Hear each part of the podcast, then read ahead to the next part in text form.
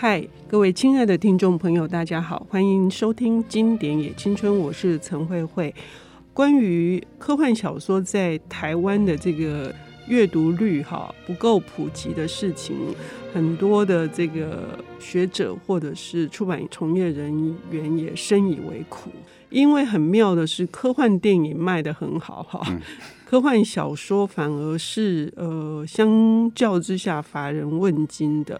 我们今天邀请到的领读人是读墨电子书网站的阅读最前线总编辑，同时也是作家、小说家沃夫。因为他对于不管是推理、犯罪或者是科幻小说，都有非常清晰的这个脉络，因此我们。邀请他来谈这个 H.G. 威尔斯这位科幻小说之父的另外一本代表作，叫《莫罗博士岛》哈。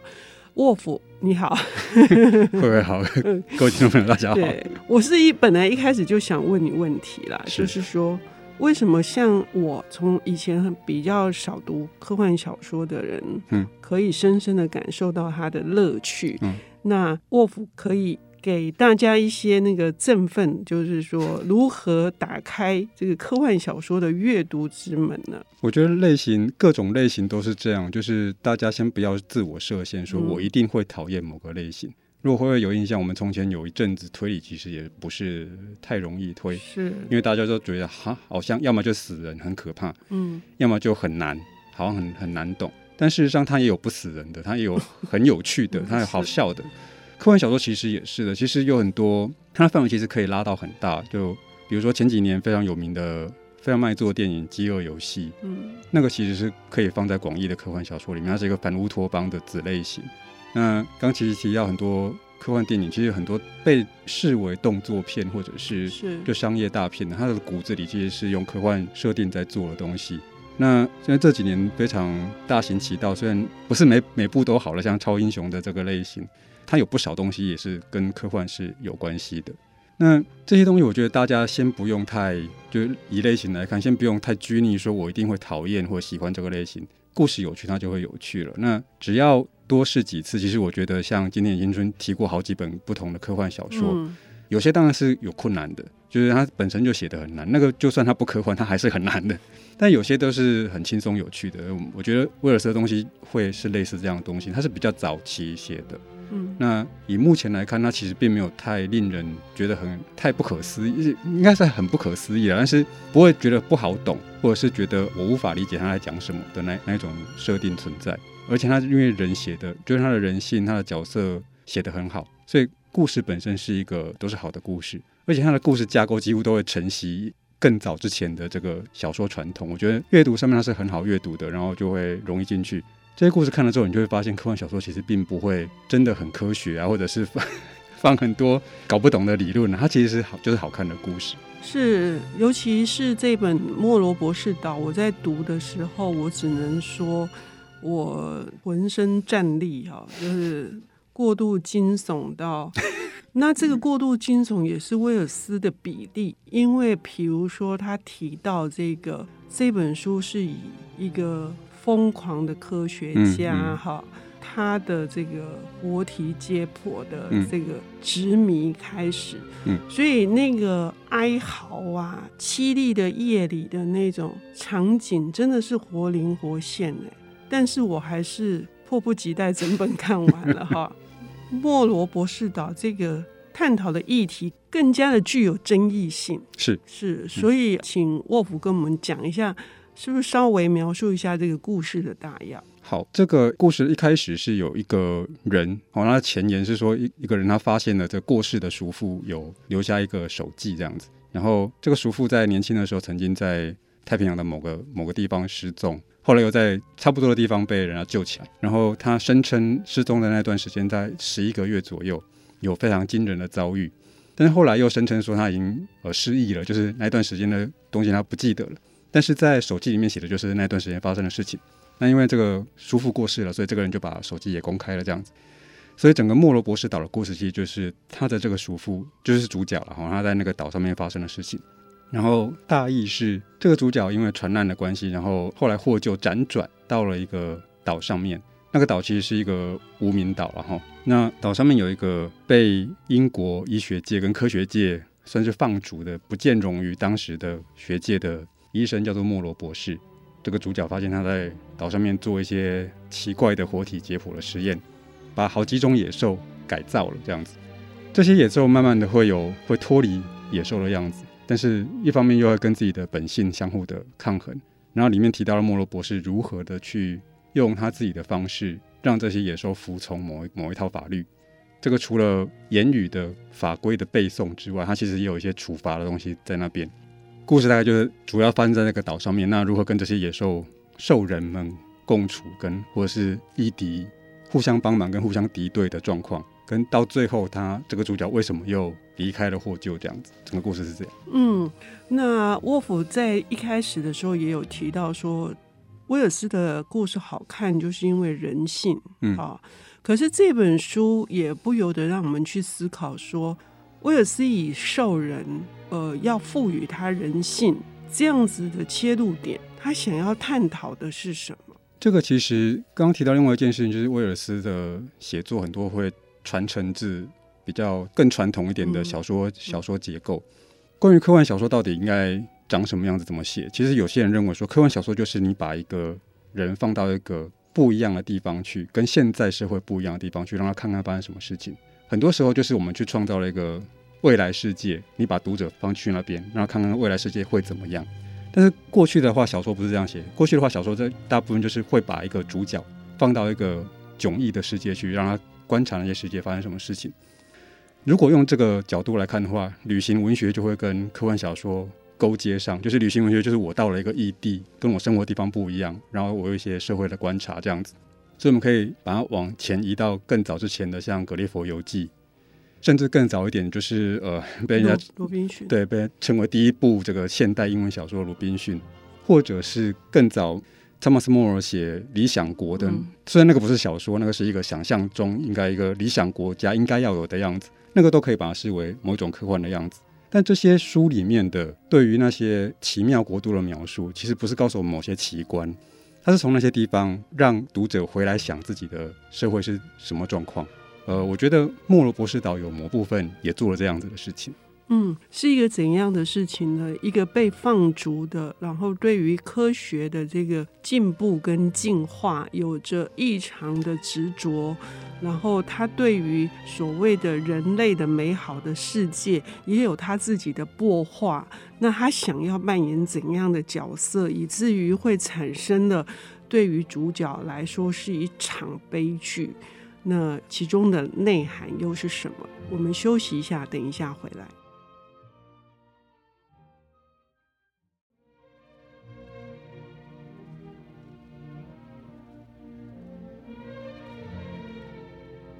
欢迎回到《经典也青春》，我是陈慧慧。我们邀请到的领读人是读墨电子书网站阅读最前线的总编辑，同时也是作家、小说家沃夫，来我们谈科幻小说之父威尔斯的这一部一八九六年的《莫罗博士岛》。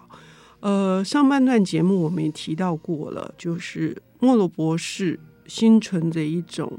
科学研究，他认为这是一种理性的行为，将一些野兽改造成希望注入的人性。那他的企图究竟是什么？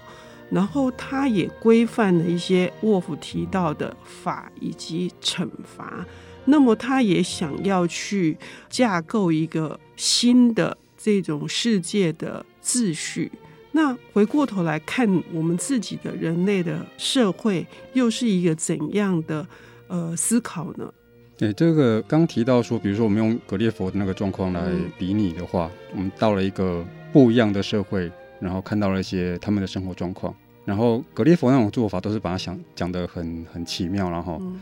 但是像那些东西，那些纷争或者是那些古怪，其实是可以对应到人类社会里面发生的情形的。嗯，所以这这是一个反讽的状况。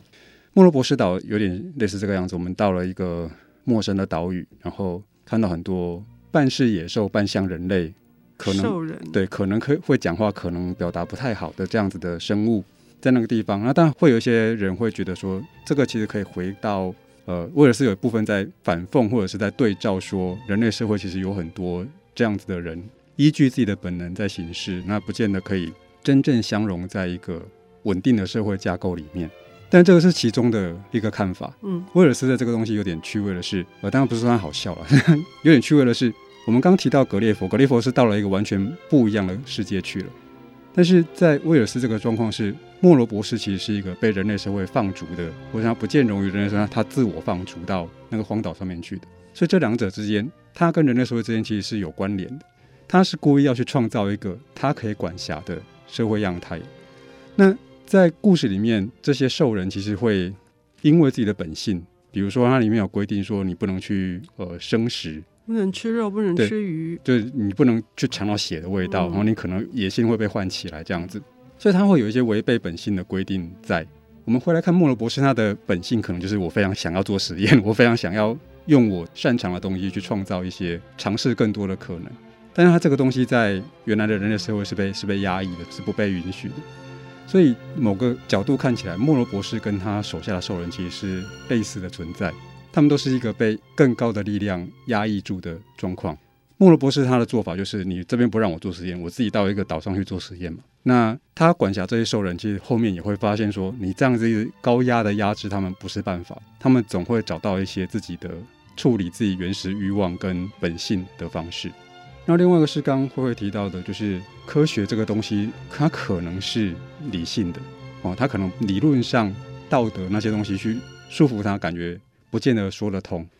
但是科学研究、科技的东西，就是我们把科学研究放到真正的应用的技术上面来的时候，它怎么样都是用在人类社会的，或者它是用用在地球上面的。那这个东西，它就会牵涉到道德的议题。它就会牵涉到其他的东西，伦理对，然后它会牵涉到商业的，哈，嗯，所以很多时候真正出状况的时候，其实是后面的这一段。科学我们可以把它想象成视为很纯净，但事实上在人类社会当中，以目前来看，这个可能性非常小。今天假设你没有经费，你就很难真的去做科学实验。会拨经费给你，就表示有投资者认为你的科学实验具有后面商业化的价值。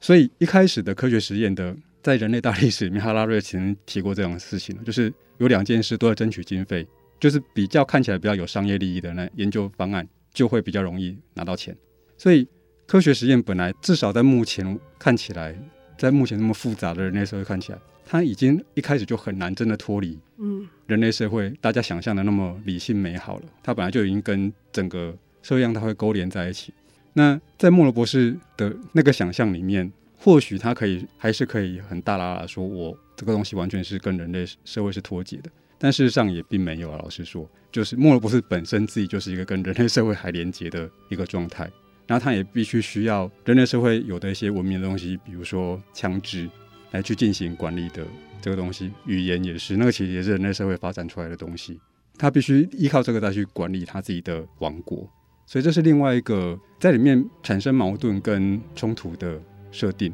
而且这个也就是威尔斯呃，他尝试让我们在以一个嗯让你毛骨悚然的故事去思考的，嗯，嗯，就是说那科技的进步到底就是一味的追求这个发展，包括经济的发展，嗯、那他推到极端的话，也许就是莫罗博士可能是其中的一个面向。那最后，当然，我觉得最厉害的是威尔斯安排的这个人，他脱险了，是，然后他回到了真正的人类现实世界的时候，他却只能孤独的，哦，呃，孤独的生活在一个山丘的房子里面，哈，这里面也是一个很有趣的对照。沃夫，你怎么想？我觉得这个有一部分是这些故事里面，就包括我们刚提到的，不管是鲁滨逊。还是格列佛，或者是我们在往后看的《美丽新世界》里面的那个所谓的野人，哈，就这样子的人，他们到了一个自己陌生的环境，看到了新世界，不管他们喜不喜欢，他们是会被影响的。嗯，某个持平的来说，就是他们看到那个世界或许不好，那个不好有部分是价值观跟我原来生活世界并不一样，但是不会完全不好，他们有可能有某些好的，或是有某些我生活在那边之后变得习惯了的东西。格雷佛从大人国回来之后，他尺寸的概念是完全不对劲的。他花了一些时间在调整回来，那或者是他从灰英国，就是那个马国回来之后，他他觉得他不要再吃盐。那个地方对这些观察者本身是有影响的。我们不会进了一个地方之后，完全出来的时候跟进去的时候还完全一样，这个是理论上是不太行的。这些创作者是非常明白这个事情的，就是呃，我们去看那些事情，对我们自己是有影响的。那再来是，我觉得《莫罗博士岛》里面这个主角他有一点先知的 意思在啊，就是我或许去预见了一个现在还没有发展到那个地方的科技，可能可以走到那个方向去。但是我把它说出来之后，没有人要相信我，因为他一开始获救的时候，他的确有提过他的那一段奇遇，但后来因为没有人相信，认为他可能漂流太久，神志失常，所以他后来就声称自己失忆了。这个东西他是没有办法没有办法说的，他没有办法跟没有看过那些事情的人讲清楚，说到底自己看到了什么，遭遇了什么，想了什么，所以他只能变成一个谨守了那个秘密，然后。孤独以终的人，这样有点像一个先知了。嗯，对隐居者哈。那但是他最终呢，又好像给了我们一些亮光。那那个亮光是什么？嗯，除此之外呢，我们刚刚提到了这个疯狂的莫罗博士哈。他想要是借由自己的这些科学的技术，以及他自己的对于一个理想国、一个完善的那个社会的这个呃理念，然后他采取行动。那这种形式造物主的这种作为呢，为什么成功？然后为什么不成功？留这个谜团给各位听众朋友来推敲一下。呃，欢迎大家打开这本书，威尔斯的《莫罗博士岛》，也谢谢 Wolf，谢谢，谢谢。